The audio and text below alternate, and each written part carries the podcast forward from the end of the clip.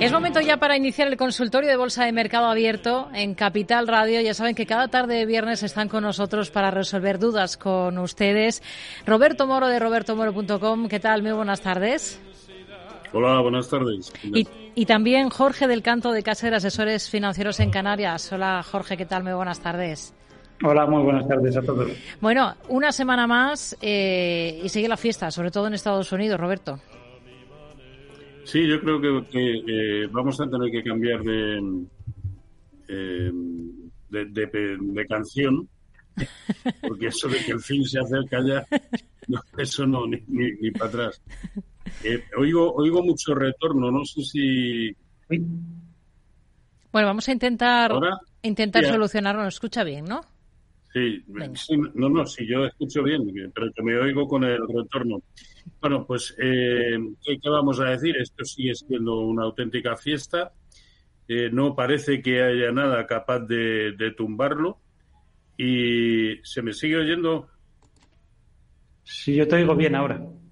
Yo también. Ah, ah, vale, vale, vale, perfecto. No, es que como he dejado de escuchar el retorno, digo, ahora no me escuchan ni con retorno ni sin él. Bien, Eh, la foto fija es muy sencilla, ¿no? Eh, eh, todos los índices prácticamente en máximos históricos, sobre todo los americanos, el SP500 superándolo pues, por medio punto, por un punto porcentual, el Dow Jones también por un punto porcentual, los Nasdaq están justo ahí, es decir, sigue siendo una, una maravilla, pero mucho más extraño me parece el festival alcista que se está produciendo en Europa, ¿no? Sobre todo en el CAC 40, en el Eurostox, en el DAX.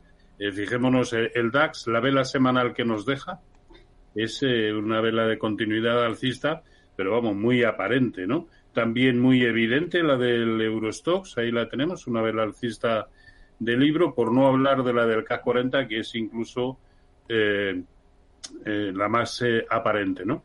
Bueno, eh, pues eh, mientras todo esto siga así, en la semana pasada decíamos, bueno, es que el K40 puede ser una muy buena opción, ¿no? Eh, y lo sigue demostrando. Pero claro, todo esto es que está tan sesgado por lo que se está produciendo.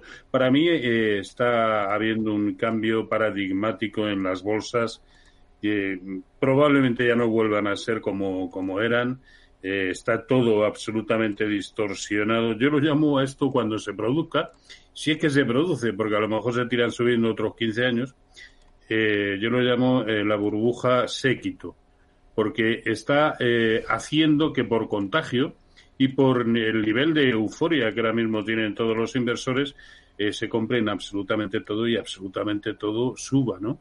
el DAX en máximos históricos y despegándose además con fuerza eh, de ellos y en recesión eh, técnica, ¿no? Es que además estamos en eh, Japón, recesión técnica y también en máximos históricos. Y sobre todo es que me empiezan a marear un poco las cifras que se están moviendo, ¿no? Ayer Nvidia consiguió el récord de capitalización bursátil de su vida en un, en, un, solo, día. En un solo día, 200, cerca de 250 mil millones de, de dólares, que es dos veces y media la capitalización bursátil de, de Inditex. En fin, es que las cifras marean, pero es que eh, las otras nueve eh, subidas eh, históricas en capitalización también las protagonizaron en una ocasión también em, Nvidia, cuatro veces Apple, una Meta, una Amazon y Microsoft otras dos. Es decir, es que volvemos siempre, es que es, es lo mismo. A mí, ya no sé ni, ni, ni cómo calificarlo, que estará justificado, que no lo dudo, eh, cuando está subiendo, pues estará justificado, ¿no? Pero me preocupa que absolutamente todo esté subiendo al calor de la tecnología y que eso sí que pueda, pueda estar provocando esa burbuja séquito, ¿no? Que, que cuando estalle, ¿cuándo va a estallar? Pues probablemente cuando alguna de las cifras eh, de, de resultados o algún profit warning eh, eh, pues eh, no, se, no sean acorde a lo esperado porque es que si no no me entra en la cabeza ya digo puede seguir subiendo otros 15 años si si a partir de ahora todo lo que nos queda eh, por ver en la bolsa se reduce exclusivamente a ver lo que hacen los otros siete, la verdad es que va a ser muy aburrida la bolsa a partir de ahora. Pero tiene toda la pinta de que va, de que va a ser así, incluido el IBEX. ¿eh? El IBEX eh, se ha quedado prácticamente, eh, vamos a verlo, eh, se ha quedado pues a un a medio punto porcentual. Bueno, ayer atacó su máximo histórico con gráficos con dividendos. Ayer atacó su máximo histórico en 34.170 y ha cerrado pues menos de un 1% eh, por debajo. O sea que también el IBEX está siguiendo, ¿no? Yo creo que en Europa solo falta para, para que la fiesta sea total, solo falta que el sector bancario europeo confirme por encima de lo que hoy ya ha hecho, ha roto por encima de los 122.65 que llevamos tiempo hablando de, ello, ¿no? Bueno, pues hoy ya ha cerrado por encima, por encima. No con el filtro porcentual suficiente, por supuesto, pero eh, a poco que eso se consiga, el IBEX también puede volar como lo están haciendo el resto de los índices eh, europeos, ¿no? Pero sobre todo, ya digo, a mí lo que me empieza a marear son las cifras, ¿no? Que Apple valga más que toda la bolsa alemana, en fin, que Apple y Microsoft eh, juntos eh, valgan más que toda la bolsa de Londres, la verdad que me, martillea el, cerebro, ¿no? Bueno, pero esto es lo que, lo que hemos buscado, esto es lo que hemos querido y esto es lo que tenemos. Jorge.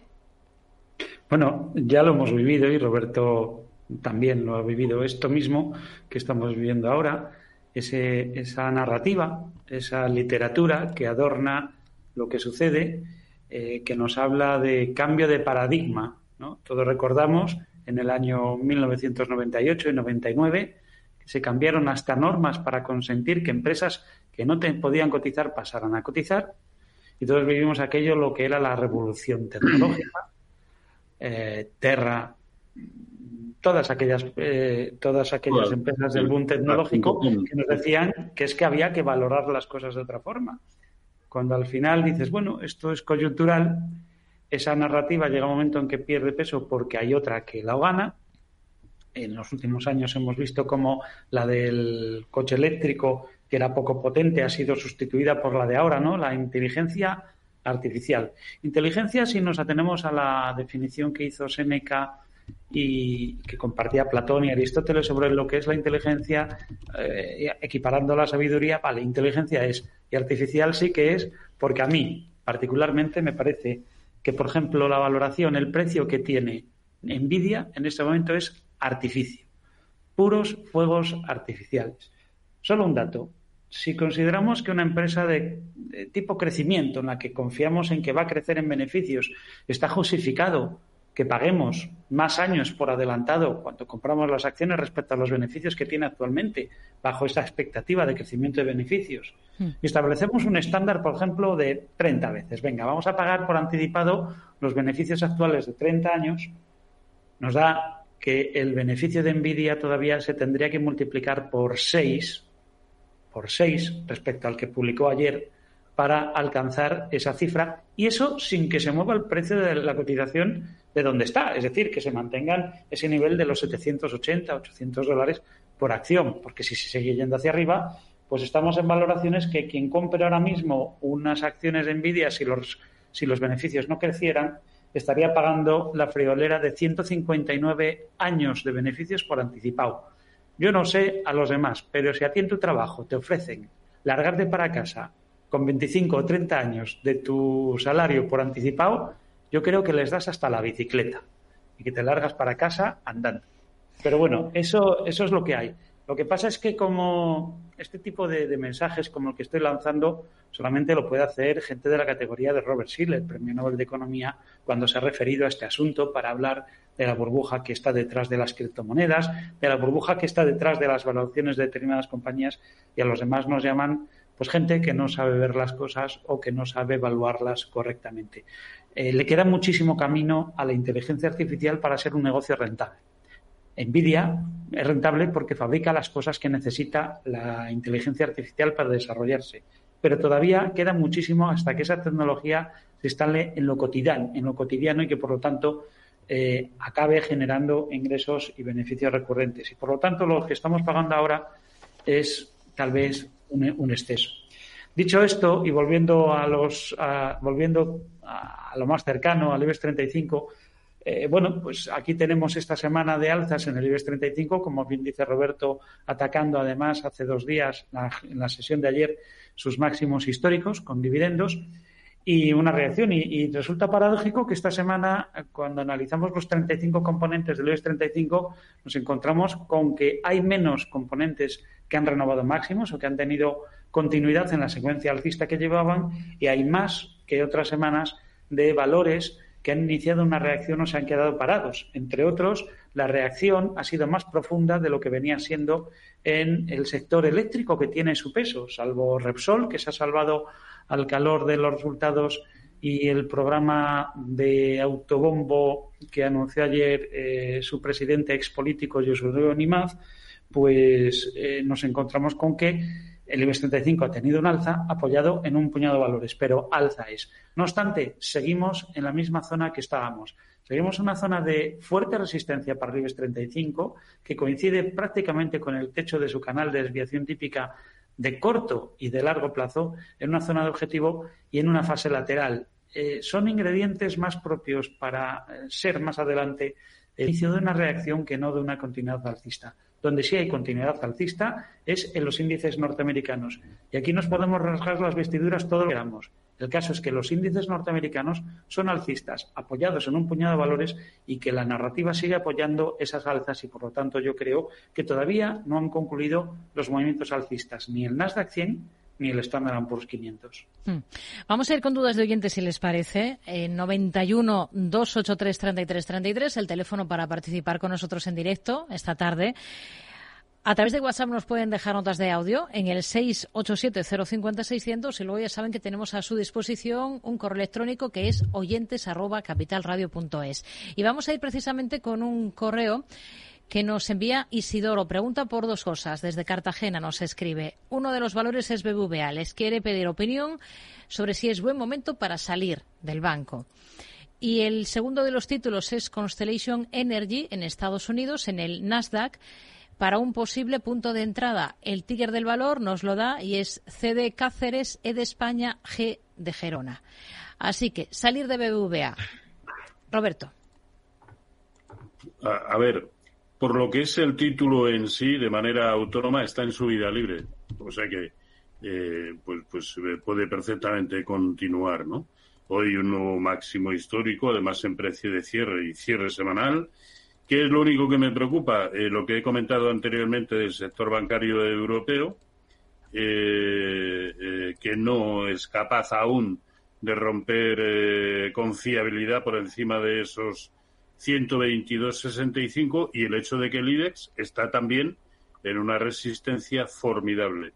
Pero BBVA ya ha demostrado que es capaz de sortear esos, eh, eh, esos inconvenientes que llevan ya tiempo instalados en el mercado y sin embargo BBVA sigue subiendo. Así que en función de cuál sea su nivel de entrada, de compra, pues que se establezca un buen stop de beneficios, eh, pero hoy por hoy no hay ningún motivo para vender eh, BBVA. Al contrario, puede que si nos planteamos en estos momentos comprar, uno de los elegidos debiera ser BBVA. Eh, sí.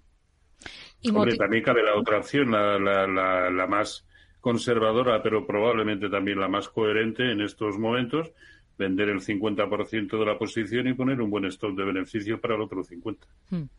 Em, buen momento para entrar en el valor que nos planteaba este oyente en Constellation Energy en Estados Unidos, eh, Jorge. Bueno, eh, tal vez eh, para entrar en un movimiento especulativo y ajustando muchísimo el stop. Voy a explicar por qué.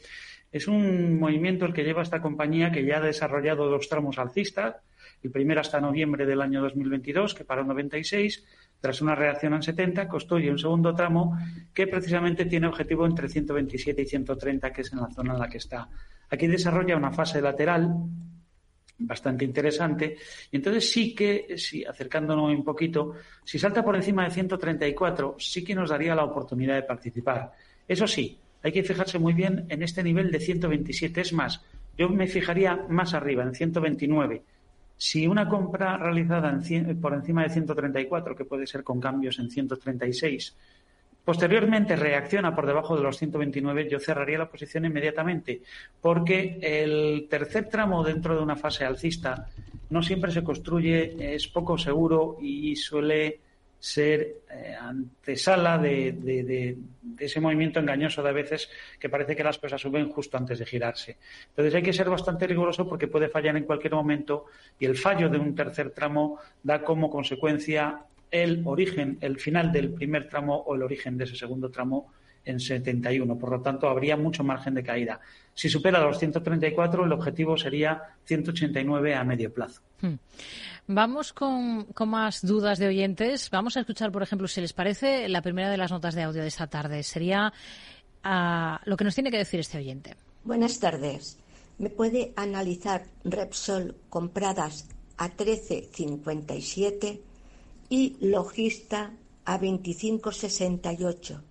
Soportes y resistencias. Gracias. Dos valores españoles. Vamos a mirar primero a la petrolera, si le parece, Roberto, que, bueno, desde la presentación de resultados subía muy fuerte. Hoy también eh, no recogía beneficios, seguía en positivo la petrolera. Bueno, esta oyente tiene acciones a 13.57. A ver, técnicamente está muy bien, ¿no? Eh, es más, cuando peor eh, lo ha pasado, en todo momento ha sido capaz de respetar eh, el soporte que presenta en la zona de 13.35, muy próximo a su nivel de, entrada, mm. y, por donde además también circula ahora mismo la media móvil de 200 sesiones. Hoy ha hecho algo bonito. Ha vuelto a dejar una vela semanal aparente y sobre todo ha cerrado por encima del 0,618% de Fibonacci de toda la caída desde máximos históricos en 15,40. Esa era la zona de 14,40, ha cerrado en 14,56. Luego tiene toda la pinta de ir a buscar el máximo histórico. Eh, puede que, que ralentice algo su movimiento eh, como consecuencia de que también el crudo se está atascando en las inmediaciones de 79, eh, bueno, pues ahí se está atascando, así que, eh, perdón, de 78. Eh, si rompiera por encima de 78 ese movimiento probablemente se aceleraría, ¿no? Pero lo que es de manera autónoma eh, tiene, tiene muy buena pinta Repsol. Hmm. Nos preguntaba también por logista, Jorge, en este caso lo tenía también en cartera en 25,68. Pregunta también por soportes y resistencias. Bueno, eh, yo creo que ya es momento de ir asegurando beneficio. Hay un primer soporte a tener en cuenta que son los 27 y otro segundo eh, soporte más importante en 26 y medio. A mí me da la impresión de que, dado el recorrido que ya lleva, eh, me quedaría con el soporte de 27 y si se pierden los 27 cerraría la posición y haría caja porque ya estamos cerca de objetivos. Hay un primer objetivo que viene de atrás, de la proyección que podemos sacar de toda la fase alcista eh, que desarrolla Logista desde marzo del año 2020, que llega a 27,60, 27 y medio, 27,60, y otro que lo sacamos del movimiento del último tirón a corto plazo que nos llega hasta los 28,13. En cualquier caso, entre 27 y medio y 28 aparece una zona de resistencia técnica compleja, difícil de, superar y más viendo cómo es la pendiente del último movimiento, que suele ser este tipo de movimientos, es insostenible en el tiempo y suele venir una reacción. Por lo tanto, ya que eh, tenemos un beneficio importante y entiendo que es una operación de corto plazo, sería eso, bastante riguroso. Si pierde 70 y eh, los 27 y después hacer caja en cualquier precio entre 27 y 27 y medio y 28. Cualquier precio que coja pues hay una, apenas un recorrido de un 1,5% entre los dos umbrales, pues cualquier precio que coja por encima de 27,5 me parece interesante. Yo creo que es probable que los alcance además en poco tiempo a esa zona de 27,60, 28. Hmm. Un correo que nos envía Álvaro pregunta por tres compañías. Eh, quiero un análisis sobre los tres valores que, que tiene en cartera. El primero de ellos es Accenture. Tiene unas ganancias en Accenture del 3%, sería para Roberto, es del NISE ACN, el ticker de este valor.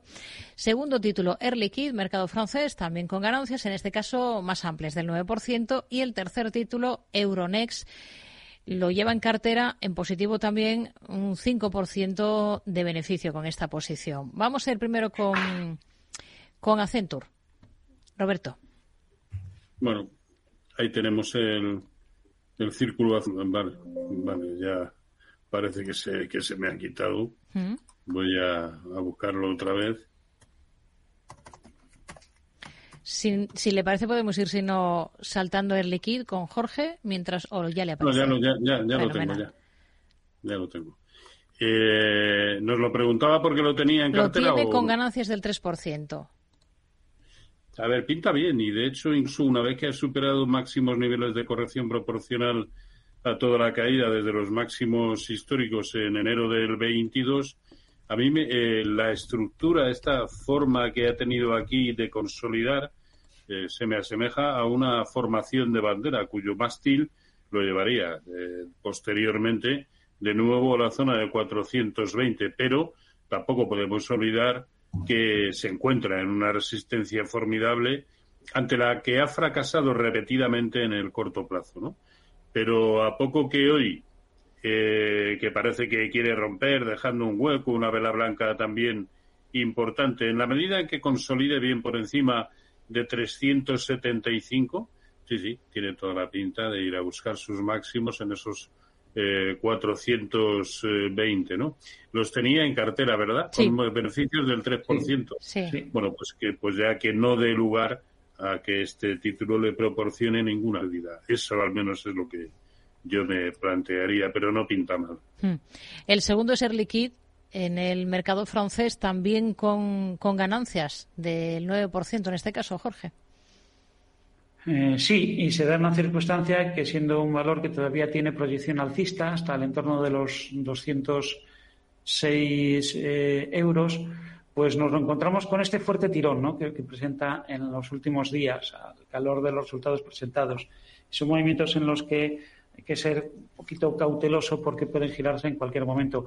Por lo que dice que tiene de beneficios, que es del 9%, yo he calculado que aproximadamente compró en la zona de los 173, es decir, venía comprado de atrás antes de esta caída debe venir de, esta zona, ¿no? de esta señal posiblemente que dio el 31 de enero. Eh, entonces, bueno, pues yo creo que también, al igual que ha dicho Roberto, hay que proteger beneficios, ¿no? Si colocamos un stop sensato, hoy en día habrá que retrasarlo, pues como muy abajo a la pérdida de los 169, pero eso sería llevarnos a pérdidas cuando tenemos una ganancia interesante. Yo creo que aquí me fijaría en el máximo en 181 o en el 180 y la pérdida de esos 180 yo creo que eh, debería hacerle desistir del valor. Aún así, sería una merma considerable el beneficio que lleva. Yo creo que incluso eh, una señal de giro importante sería la pérdida de los 184 en el muy corto plazo. Por lo tanto, eh, por encima de 184 sí me mantendría con ese objetivo a la zona de los 206, pero si pierde 184, pues yo creo que si hace caja no pasa nada. Hmm. Y Euronext es el tercero de los valores que nos queda pendiente, eh, Roberto, pero va a ser justo después de la pausa. ENX sería el ticker de esta compañía. Enseguida, segunda parte, y retomamos justo por este nombre, por esta compañía, por este valor. Enseguida volvemos con Roberto Moro y Jorge del Canto aquí en Mercado Abierto. Seguimos, retomamos la segunda parte del consultorio de bolsa de este viernes con Roberto Moro de robertomoro.com, con Jorge del Canto de Caser Asesores Financieros en Canarias. Estamos a la espera de que se conecte de nuevo Roberto. Jorge, así que si le parece vamos avanzando y teníamos un nombre sobre la mesa que era el nombre um, de Euronext para el mismo oyente Álvaro que nos preguntaba por la compañía. Eh, quería un análisis del valor, lo tiene en cartera con ganancias del 5%. Eh, ¿Qué le podemos decir? Bueno, pues es una situación similar al del anterior que comenté en Air Liquid. Ha tenido un fuerte tirón en los últimos días, también por el calor de los resultados presentados, en un movimiento que eh, rara vez es muy sostenible. Eh, claro, dicho esto, si uno se fija en lo que sucedió de, entre el mes de, octubre del año pasado a finales de ese año, esos dos meses, pues claro, esa insostenibilidad a veces dices, cuidado, porque en dos meses esto puede tirar muchísimo. El caso es que ahora mismo es alcista, pero yo sería también muy cauto ¿no? con, el nivel de stop. Hay que fijarse que este tirón, que también fue con muchísima pendiente, pero en pocas ocasiones generó un mínimo inferior al de la sesión anterior. Solamente ya fue en esta zona, cuando se detuvo a finales de año, cuando nos encontramos con esa situación. Con lo cual, yo me iría fijando, tal vez no en el último, que es demasiado fuerte, pero ahora mismo tenemos este nivel, el de los 83 eh, euros como un nivel de referencia. Yo creo que si se pierden esos 83 euros, o si lo prefiere, el mínimo del miércoles eh, de esta semana en 82.25, yo creo que haría caja y trataría de salvar una buena parte de ese beneficio que lleva acumulado. También estamos ante una compra que si lleva un 5% de, de, rentabilidad es porque se ha hecho en niveles de 81, 81, 80, entre 81 y 82. Posiblemente al superar esta resistencia de 81, 35 sería el momento de compra, con lo cual hay que ser pues ya bastante ágil en la hmm. situación del stock cuando sospecho que se está operando tan a corto plazo como lo hace Álvaro. Ya tenemos eh, conectado de nuevo a Roberto Moro y tenemos esperando al otro lado del teléfono a Juan de Tarragona. Juan, ¿qué tal? Muy buenas tardes. Muy buenas tardes. Antes que nada, felicidades por el programa y por la ayuda que nos ofrecéis. Ah, hoy voy a preguntar por un valor que hace poco habéis hablado con él, pero desde otra perspectiva, y es respecto a Logista. Ah, yo las compré, yo las tengo compradas a 16.95, casi 17 en la última gran bajada. Me la jugué en el soporte y bien, y entonces eh, me cuesta encajar cuando ahora mismo, hace nada, cinco minutos, habéis hablado de logista, cuando siempre se nos llena la boca de que hemos de dejar correr las ganancias y que preferimos la fortaleza. Y en este caso yo soy un inversor largo plazo y cuando digo largo placista quiero decir, no quiero decir ni dos meses ni medio año, o sea, estoy hablando de años, una compañía que está diversificando, una compañía que está que lo está haciendo bien, tiene un buen dividendo, ¿por qué debería de vender? Eh, digamos que mi percepción es con, en modo ahorro. Supongo que luego decimos que se nos queman las ganancias, pero entonces nunca vamos a hacer dinero de verdad. Y, definamos dinero de verdad, ganar un 10 o un 15%, bajo mi entender, y si no que me corrijan los especialistas, no es hacer dinero de verdad. Esta es una primera pregunta. Y la otra pregunta es respecto a Celnex me la volví a jugar con Celnex a 27.53, está haciendo, renqueando por allí los 33, también es una posición importante en mi cartera, tampoco no la, mm, no tengo intención de vender dentro de tres meses. La pregunta es, ¿por qué no aguantarla considerando que los fundamentales son buenos y el único problema es el tema financiero, pero a vista a dos, tres años tiene que subir? Si son tan amables mm, y muchas gracias. Gracias, Juan. Muy buenas tardes. Bueno, pues eh, logista. Jorge. Voy a contestar yo logista y le dejo a Celnex a Roberto, porque estoy completamente de acuerdo con, Juan, eh, el oyente que nos llama. Porque efectivamente, logista, a diferencia de Celnex, aprovecho para decirlo, logista sí que tiene buenos fundamentales. El DES no, con todos mis respetos. Celnes tiene la expectativa de llegar a tener buenos fundamentales, pero no los tiene a día de hoy. Eh, logista sí que los tiene y logista en una cartera, eh, en una cartera a largo plazo, que forma parte de, una cartera a largo plazo, yo no hay motivo para, vender. Eh, la respuesta se le ha dado a alguien que invierte a corto plazo o que busca beneficios a corto plazo. Alguien que ha comprado recientemente y 25,68 era el precio de compra que nos había dado eh, la oyente que llamó. Y por lo tanto recientemente no viene de atrás, no se le ha jugado en ningún soporte ni nada parecido, no viene eh, basándose en fundamentales sino en criterios técnicos. En criterios técnicos lo que he comentado es que el logista entre 27 y medio y 28 se va a encontrar probablemente con una resistencia. Y entramos dentro de lo probable. El análisis técnico, lo mismo que el análisis fundamental, lo único que nos da es un reparto de probabilidades sobre lo que puede suceder. Logista, el precio que tiene está acorde a sus fundamentales, por completo. Es decir, está justificado el precio que tiene respecto al crecimiento del negocio, la evolución del negocio, su situación financiera y el beneficio por acción y ese crecimiento de beneficio por acción cosa que no sucede en Celnex. Lo digo porque, Juan, los criterios que te llevan a decir sí a, logista a largo plazo no los cumple Celnex. Entonces, más allá de la deuda, que también en Celnex es elevada, pero si, si quitamos incluso el componente de deuda, que la tiene bien cubierta por flujo de caja, si nos fijamos en otra cosa, Celnex es de las compañías que yo ahora mismo digo no está para carteras de, largo plazo, salvo que sean de convicción, y sí pueden estar para especular. Así que Celnex yo creo que se debe regir por criterios técnicos una actuación y ahí es donde dejo a Roberto, que sabe mucho más que yo de esto. Celnex, Roberto. Eh, a, ver, también una quería hacer una matización. Yo estoy plenamente de acuerdo. De hecho, eh, el logista está en su vida libre. ¿Por qué vamos a, a quitarnos? De hecho, eh, en, en, mi informe diario, este viene siendo un habitual desde hace mucho tiempo, porque tiene un aspecto técnico extraordinario, más allá de los fundamentos que ha, que ha comentado Jorge y que no en absoluto me atrevo a discutir, eh, pues, sí, sí, es una muy buena opción. Eh, en cuanto a Celnex, pues es uno de esos gráficos que al menos en el corto medio plazo, eh, si por medio plazo entendemos desde mediados de diciembre del año pasado, a mí no me transmite nada, lo cual no es malo, tampoco, quiero decir, de toda la enorme subida que tuvo desde la zona de 26, al fin y al cabo la zona próxima a los 33 es la que ha aguantado y ese es el primer nivel de corrección proporcional de Fibonacci a toda la subida desde 26. Esto quiere decir algo que solamente corrige en su primera razón de proporcionalidad, lo que hace es añadir una fuerza extraordinaria a favor de la tendencia previa. ¿Cuál era la tendencia previa? La alcista.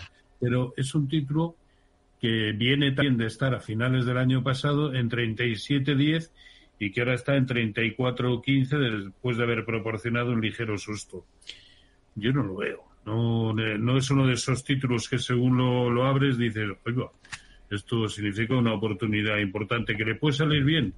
Pues claro que sí, y ojalá sea así, pero no es un título por el que yo apostaría. Desde el lado técnico, no, no lo veo. Hmm. Vamos a ir con un correo electrónico que nos envía otro Juan, en este caso de Zaragoza, y, pone sobre la mesa cuatro compañías que tiene en, cartera, que son las siguientes. Eh, Boston Scientific, Arthur J. Gallagher, McDonald's, y Robi, la última en el mercado español.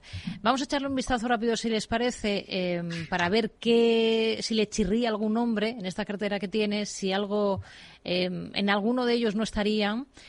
El primero de los títulos sería para Jorge y sería Boston Scientific. Bueno, yo creo que sí, que aparte de ser uno de los del tipo de empresas que ahora mismo está apoyado por la esta narrativa y esta corriente que hay de fiarlo a la revolución que va a generar la inteligencia artificial y la tecnología, pues desde luego está en el lado bueno, la subida es muy potente, es muy vertical y yo creo que eh, se puede y se debe, se debe mantener. ¿Dónde hay que empezar a tener cuidado? Bueno, pues eh, por el tipo de proyecciones que yo obtengo, eh, yo creo que un primer nivel en el que habría que estar, prestar una vigilancia muy cercana sería en el entorno de los 80 aproximadamente, ¿no? Claro que es difícil que alcance esa proyección sin algún tipo de descanso. Desde luego, mientras el precio esté por encima de los 55 ahora mismo, que es la primera referencia de soporte importante, eh, tiene todas las papeletas para buscar ese nivel de, 80. Y ahí es donde nos debemos plantear si tenemos o no esta compañía, si creemos en que puede mantener ese ritmo de crecimiento de beneficios a futuro y que somos capaces de pagar tantos años por anticipado de los beneficios, pues adelante y las tenemos en, en cartera apoyado en unas buenas expectativas que como expectativas que son suelen ser exageradas. Pero bueno, eh, el caso es que es alcista y desde luego ahora mismo no hay momento para, no hay, no hay que buscar venta, ¿no? Sí. Si es una operación muy a corto plazo, la que tiene planteada, eh, desde luego eh, me empezaría a asustar la pérdida de los 64 dólares a partir de este momento. Hmm. Segundo valor, en el mercado estadounidense Arthur J. Gallagher. AJG sería el ticker, eh, Roberto, para este valor que también tiene en cartera. ¿Lo, lo mantendría? Sí, sí, porque ahora mismo tiene también eh, eh, todo el aspecto de ir a buscar el máximo histórico en la zona de 253. A ver, estamos hablando ya de un 4% aproximadamente de subida, pero sí tiene, tiene toda la pinta, ¿no? Aquí y como, ¿a qué, hora, ¿a qué precio nos ha dicho? No nos ha dicho, simplemente que lo tiene en cartera. Ah, vale, mm. vale, vale. ¿A qué hora sí? Eso lo, he pillado. pues, a ver, es que tiene muy buena pinta. Pensemos que eh, en 2020, en marzo de 2020, cuando todos los mercados giraron de nuevo al alza, eh, cotizaba a 65, 66. Ha, eh, ha multiplicado por cuatro en estos eh, tres años y, y, pico, ¿no? O cuatro años, ya va para cuatro años. Lo está haciendo de lujo. Técnicamente, ya digo, parece que va a buscar sus máximos históricos o sobrepasarlos. Y, y como no sé si las tiene en cartera y a qué precio, ¿las tiene en cartera o no? Sí, en cartera las tiene. El precio no lo sabemos. Y como no sé el precio, pues eh, establecer un buen stop de, de beneficios. También pensando que a priori, porque luego puede evidentemente continuar por encima eh, de máximos históricos, pero a priori el recorrido potencial hasta esos máximos históricos ya es relativamente escaso. Bueno, pues a lo mejor por empezar a pensar en, en hacer beneficios eh, no, no pasa nada extraño. Mm. McDonald's, eh, otro de los títulos que tiene en cartera y, el, y el, el, último sería para Roberto, sería Robi, aquí en el mercado español, que por cierto la semana que viene presenta resultados. ¿Mantendría McDonald's en cartera, Jorge? Sí, en este momento sí, a pesar de esta fase lateral que tiene, ¿no? Esta es una compañía que tiene un negocio muy resistente a todo, es consumo básico y un consumo básico que va en crecimiento a medida que crecen las clases medias en el mundo y la población del mundo, especialmente en el continente asiático. Eh, en este caso, si es una operación de corto plazo, esta fase lateral se resolvería al alza por encima de los 300. El siguiente objetivo con la salvedad y, y, la dificultad que tiene establecer objetivos cuando estamos moviéndonos en zonas máximos históricos, las proyecciones alcanzan la zona de los 380 dólares como siguiente nivel de resistencia significativa por proyección técnica. Otra cosa es que efectivamente después de ahí la resistencia, pero es la proyección. Hmm. Por abajo, importante, en el corto plazo, los 281 dólares. Esto es lo que generaría pues, una señal de, de, de de corrección o empezaremos a hablar de corrección tal vez para buscar la zona de los 245 dólares, que es la que tiene relevancia a medio y largo plazo. La pérdida de los 245 dólares daría como consecuencia la pérdida de la secuencia de mínimos ascendentes que lleva sin descanso desde abril de 2020 y por lo tanto sería una primera señal de parada en la tendencia alcista que lleva vigente. Hmm. Y Robi, la última compañía de las que tienen cartera. Eh, mantendría, Roberto? Ahora mismo aún sí, eh, pero pensemos que su máximo histórico lo tiene en 71 y que hoy ha cerrado en 71.05, además dejando una velita eh, que puede ser un patrón de giro, una, una cubierta de nube oscura. Pues que me encanta hablar en SIOS. Eh, y, y, y pues se puede girar. No parece, por la contundencia del, del patrón, no parece que vaya a ser una caída eh, importante, pero eh, puesto que ya la tiene en cartera, lo mismo, que establezca un buen, lo que a él le parezca un buen stop de, de beneficios. Este ha sido desde que superó la zona de 56 o 55 más concretamente, así, mm. este ha sido también uno de mis de mis favoritos y que en el informe eh, diario eh, destacado junto con eh, Logista, Indra en su momento también, sí, sí. Y, y por lo tanto, yo aquí ya tendría un poquito de precaución. Sin embargo, si se va por encima del 72.20 en precios de cierre, entra en subida libre. así que miel sobre hojuelas. Hmm. Vamos a, a, dar paso a otra llamada porque tenemos esperando a Rosa de Madrid. Rosa, muy buenas tardes. Hola, muy buenas tardes. Díganos. Eh, sí, es que estoy invertida en una ETF de global del, del uranio con ticker URA, como suena, URA.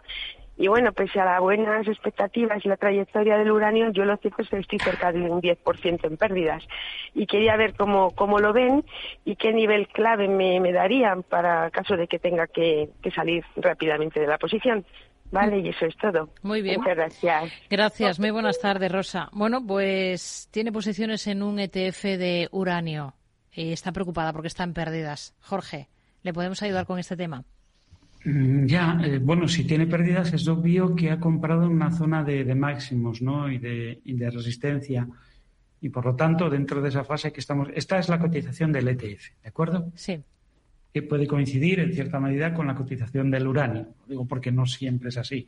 Cuidado que, que esto puede tener calentones tremendos y después depresiones tremendas, ¿no? Depende de lo que de cómo se maneje una materia prima. Lo digo porque eh, el uranio, a veces lo y otros metales, se, opera con ellos como si fuesen oro. Y hay una diferencia muy notable entre el oro y otros metales. El oro es un metal noble eh, y como este y un metal muy particular, como lo es también el uranio, pero el oro no se consume, se atesora. El consumo de oro por parte de la industria es muy básico y el uranio sí el uranio es un producto de, consumo por parte de la industria y por lo tanto está sujeto bastante a la oferta y la demanda y a los costes de extracción, etcétera, muchas cosas. Eh, yo creo que no es el producto para tener en cartera mm, ni para especular con alguien que, lleva poco tiempo o que, no lleva mucho, no sé, no, no le veo un producto eh, para, para especular. A ver, no lo veo para mí que soy, tampoco es que sea un gran experto, pero tengo mis horas de vuelo, eh, menos lo voy a ver para, otro tipo de personas. Esto, eh, no sé, hay que ser muy riguroso, obedece, simplemente hay precio detrás, no hay nada más. Hay oferta y demanda, no es como una empresa que la podemos evaluar desde varias perspectivas y focos, y por lo tanto es complicado. Yo me saldría. Ahora mismo la situación que lleva es más propicia, en modo de ver, para que haya una reacción mayor hasta la zona de los 24, 32. Esto debe estar cotizando en dólares, si no me equivoco, eh, por, por, el mercado en el que cotiza. Y entonces, pues ahora mismo tiene posibilidades de perder otro 10% adicional. Yo creo que hay que apuntarlo como una de esas malas jugadas y no a cosas más tradicionales y buscar inversiones en algo más tranquilo, más estable. Vamos a buscar otras inversiones, las que tienen cartera este oyente. Vamos a escucharle. Hola, buenas tardes agradecer en primer lugar la ayuda que nos prestan. Eh, mi pregunta para el experto en este caso sería para Tesla. Eh, he abierto un CCD, me he puesto corto en, Tesla a precios de apertura. Eh, llevo días siguiéndola y no, no la veo con fuerza como para superar la resistencia de los 200 dólares y pienso que efectivamente puede haber tocado aquí una especie de, techo e irse a buscar otra vez en el entorno de los 175, 170. NIO está bajando y bastante, que tampoco eh, puede con, con, las resistencias y, y, creo que se puede contagiar Tesla al final y bajar y que el mercado en algún momento me imagino que se pondrá ahora estos días por Nvidia y tal, eh, puede estar eh, apoyándose un poco las subidas, pero, pero me imagino que, que bueno, llevamos semanas, semanas o meses diciendo que va a bajar, va a bajar, va a bajar y esto cada día sube, sube, sube, sube. Pero bueno, eh, la, la, la, opinión del experto sobre, sobre Tesla. Y luego sí puede decir algo sobre, sobre Grifols. veo que decían los expertos que podía llegar a 12 y si realmente eh, se puede apoyar ahora en los, en los resultados que va a dar a, final de mes eh, para llegar a esos 12? Y, o, por el contrario, cree que los resultados que ya se, se, están anticipando por ahí un poco cómo pueden ir, si puede ser un poco eh, precisamente en esa fecha o para esa fecha poder ponerse cortos porque no porque vayan a decepcionar un, poco al mercado. Pues muchísimas gracias y buenas tardes. Hmm. Bueno, son dos cosas. lo primero de todo, ¿se ha percibido este oyente al abrir una posición corta en Tesla. Roberto, ¿cómo lo...? Bueno, el, tiempo lo dirá. es que ahora mismo yo la veo ni para largo ni para cortos. No tiene la fuerza suficiente para rellenar el, el hueco bajista que nos dejó en la jornada del 24 de enero, que pasaría por ver precios de cierre por encima eh, de 207 pero por contra tampoco cae de manera fuerte, ¿no? Eh, yo es que ahora mismo no, no, le no le veo nada. Pero aquí lo bueno es que habiendo abierto una posición eh, eh, prácticamente a estos niveles, el nivel de stop loss lo debiera tener claro. Los máximos que nos hizo hace tres, cuatro jornadas en 203 debiera significar un buen stop. Y estamos hablando de, una pérdida de un 4, un 5%, que para un título hmm. con esta volatilidad, bueno, pues puede ser más que adecuado, ¿no? Así que, pero vamos, a mí técnicamente no me dice nada. Si tuviera que apostar por un lado, también sería el corto, como ha hecho él, ¿no? Pero en el, en el corto plazo está lo suficientemente indefinido como para desaconsejarme a mí, al menos, la toma de cualquier estrategia. Hmm. El otro valor era Grifols, estaba pendiente de la presentación de resultados de la compañía, también con la idea de abrir una posición corta en, en Grifols, Jorge.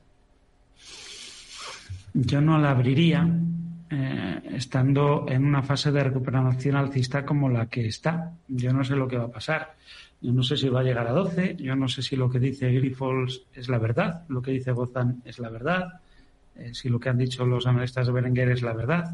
Eh, yo creo que nadie sabe lo que es la verdad. Y yo creo que tampoco ahora mismo hay dudas de si los datos que nos va a presentar Grifols son la verdad. ¿no? Gozan lanzó una serie de de acusaciones y de proyecciones del valor que no han sido, a mi modo de ver y desde mi punto de vista, no han sido atajados, ni explicados, ni contrastados, ni, desde luego, eh, contradichos por parte de la entidad, que a la hora de encargar una auditoría no encargó una auditoría, sino que contrató un bufete de abogados para demandar y para defenderse, no para explicar las cosas. Con lo cual, eh, no sé, hay parte de. Es verosímil el relato que hace Gozan y, y es. Eh, cuesta trabajo creer que sea la verdad. Pero el caso es que yo ahora mismo no sé a qué, a qué carta quedarme y lo que sí sé es que abrir una posición corta en un valor que está subiendo suele salir mal. Por lo tanto, por ese motivo y solo por ese motivo, le recomiendo no abrir el corto en Grifol. Si realmente después eh, de los resultados se genera un giro, eh, pues es difícil que este giro se produzca de una forma abrupta, nube, como fue la última vez. lo, más probable es que haya una especie de fase lateral intermedia que sea la que nos dé, eh, nos propicie y nos facilite después la apertura de una posición corta. No la abriría a pecho descubierto, desde luego. Hmm. Vamos a ver si nos da tiempo a, analizar un último valor. Eh, buenas tardes, soy Juanra. ¿Podrían analizar Viscofan para atrás y darme los soportes, por favor? Muchas gracias. Bueno, pues Viscofam para entrar, Roberto, y terminamos con esta compañía y soportes del valor. A ver, eh, bueno, pues eh, ha preguntado precisamente este señor de Bilbao que mm, por un, eh, por un título que está en una fase lateral brutal. en la medida en que permanezca por debajo de 54,70 y por encima de 52, sí, de 52, que ahora mismo está más próximo al soporte, pues sí, pero eso tampoco nos dice nada. Ha sucedido en otras ocasiones precedentes y sin solución de continuidad ha vuelto a, buscar la resistencia en 54-70. Evidentemente, sotonto. Evidentemente, evidentemente. Estamos ya muy de viernes. sí, sí. Evidentemente, si pierde la zona de 52, pues eh, seguramente llegaría a 50 que es mínimos que no vemos desde, desde julio del, no, desde junio del 22. Hmm. Nada, está muy lateral, es muy difícil tomar alguna decisión, pero bueno, hmm. nos preguntaba por el soporte, pues ahí, ahí lo, lo tenemos, 52. Pues con ello nos quedamos. Roberto Moro, Jorge del Canto, ha sido un placer. Se nos ha pasado ya la tarde de viernes. Hasta la próxima semana. Gracias. Muy buenas tardes. Hasta, la próxima. Un abrazo a todos.